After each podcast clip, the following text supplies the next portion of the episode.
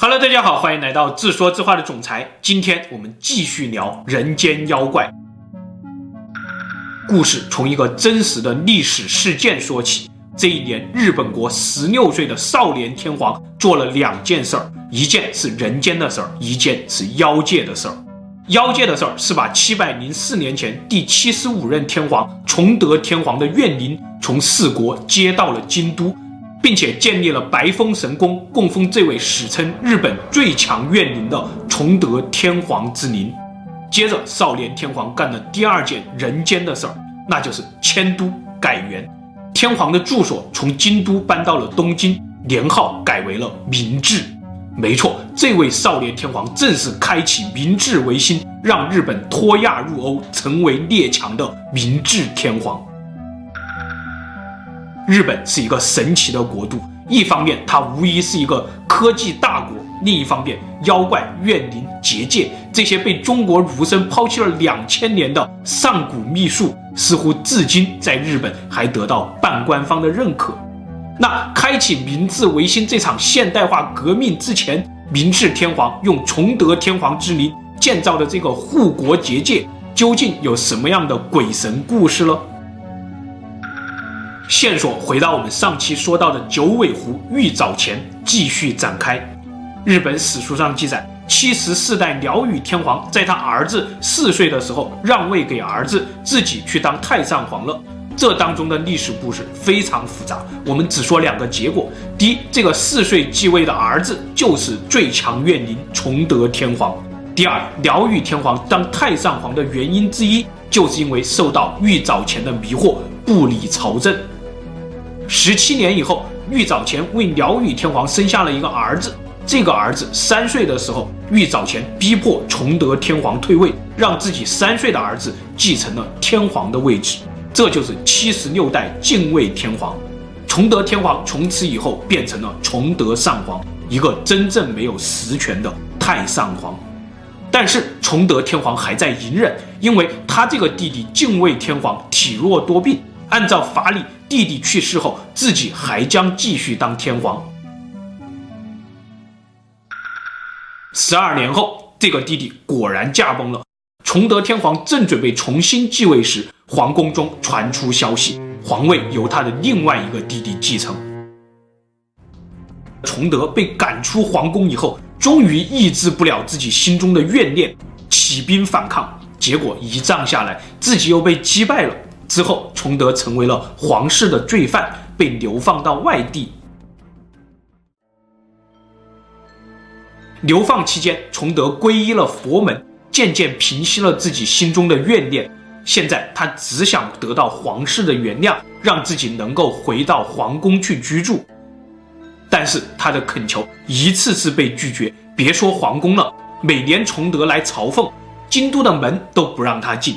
但是崇德还是花了五年的时间抄写了五部大乘经，希望以此表示自己的心愿。如果人不能回京都，就让我的经书回到京都吧。结果皇室的那群人听说这件事儿以后，认为这些经书都是来自崇德的诅咒，把这些经书直接退了回去。这些经书也没有进入京都的门儿。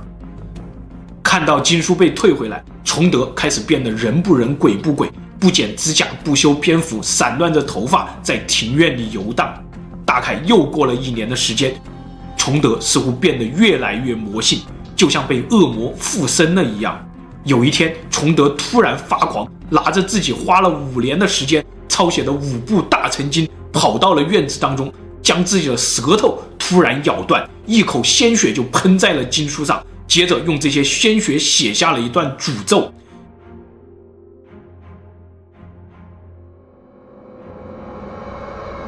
也就是说，他要从佛门遁入魔道，成为日本最强大魔王，扰乱日本，要让平民成为天皇，要让天皇成为平民。这件事儿发生后，有人建议皇室将崇德的棺椁迎回京都来安葬，但是皇室却冷冰冰的回复。当年崇德的父亲鸟羽天皇说过，死后都不准他回京都。于是崇德的棺椁被安葬在了流放地的白风林中。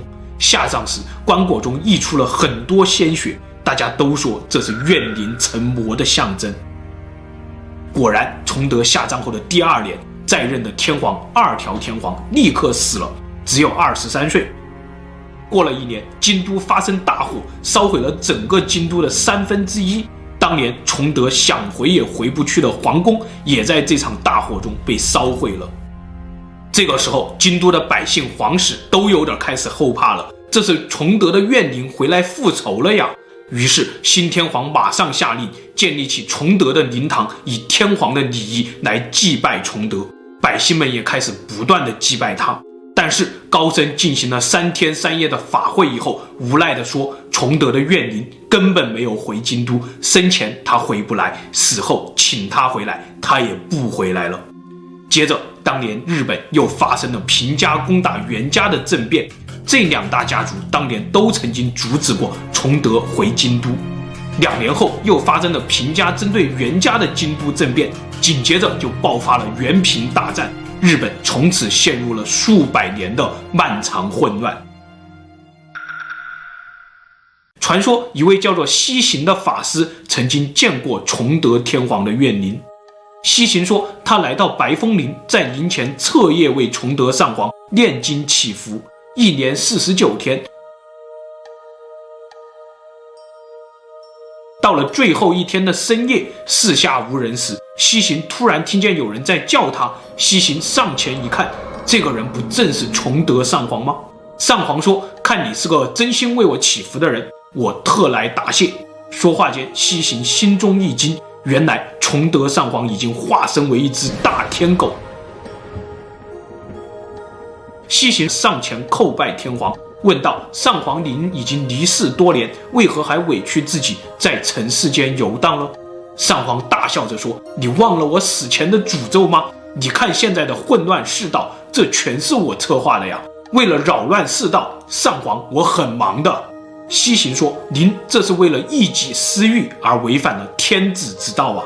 上皇答：“中国的周武王以臣子的身份伐商纣。”商汤以臣子的身份伐夏桀，被后世所传颂。何况我不是臣子，我本就是天皇。我以上皇的身份举兵讨伐皇室，哪里做的不对？天子之道，我正是天子之道。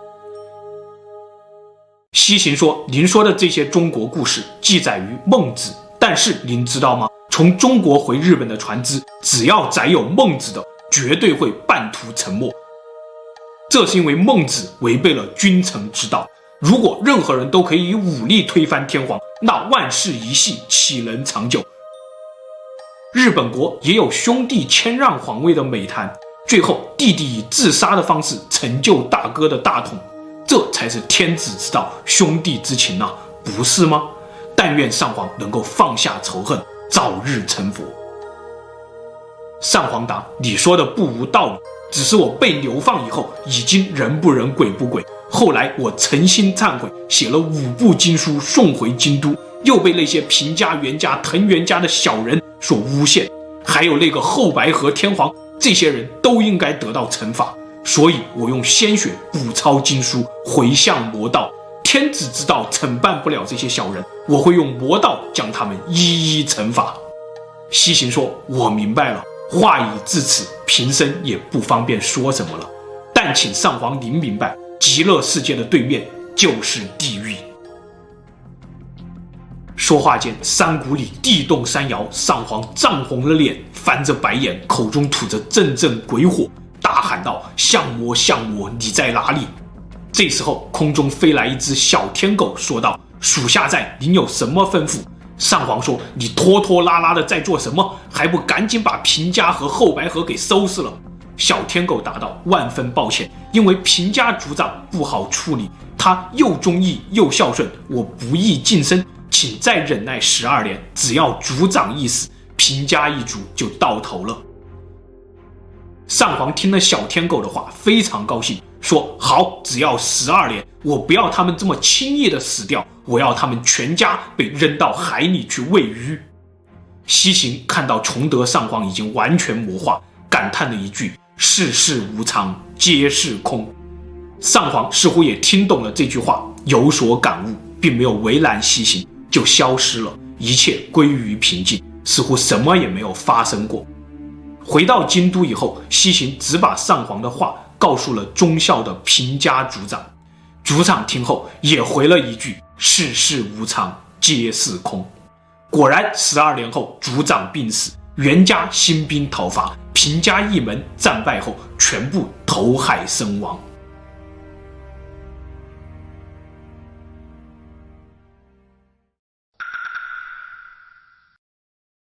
崇德上皇的怨灵所变成的这个大天狗，其实也是来源于中国《山海经》里的怪物。《山海经》里说，天狗这种怪物长得像狸猫，白色的头，叫声是溜溜溜的声音，可以抵御凶灾。《尔雅》中说，天狗是一种鸟，叫做厉。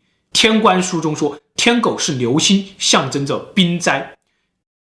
日本关于天狗最早的记载是在公元六百年左右，是中国的隋朝时代。这个时候的日本天狗也是流星，结果这个流星的背后就有天人感应，儒家那一套限制皇权，天皇很不爽。之后天狗就从日本文献中彻底消失了，直到大约两百年后，天狗再次出现。这次出现的天狗就已经很日本了。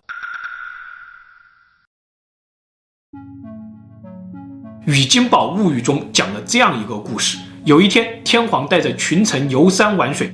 突然，山里传来了隐隐约约的悠扬琴声。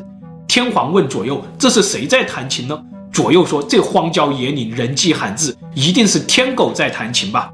这个时候，一个将军跳出来说：“什么天狗？分明就是人在弹琴！你们不去，我一个人去看看究竟是谁。”于是，这位将军爬上了山，见到了弹琴人。这是一个非常俊俏的少年。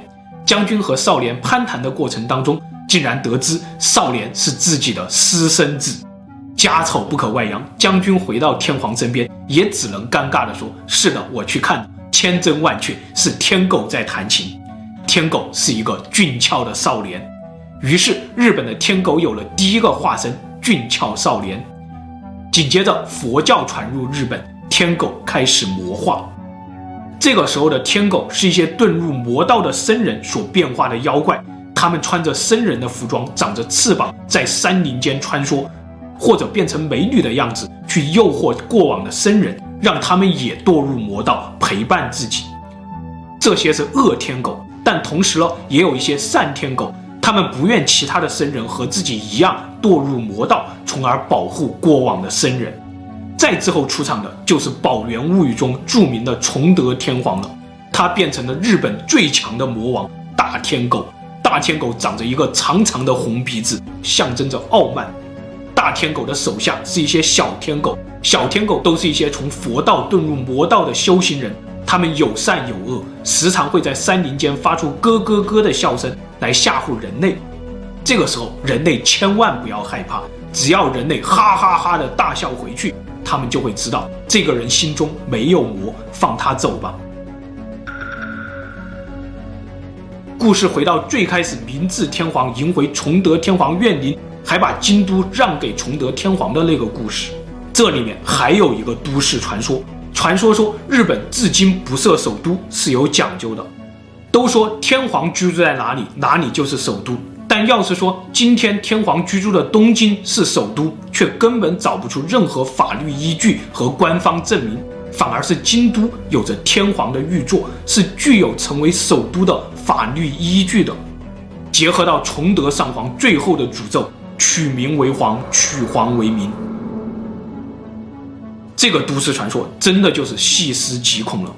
天皇究竟是谁？难道明治也是在搞孟子“民贵君轻”那一套吗？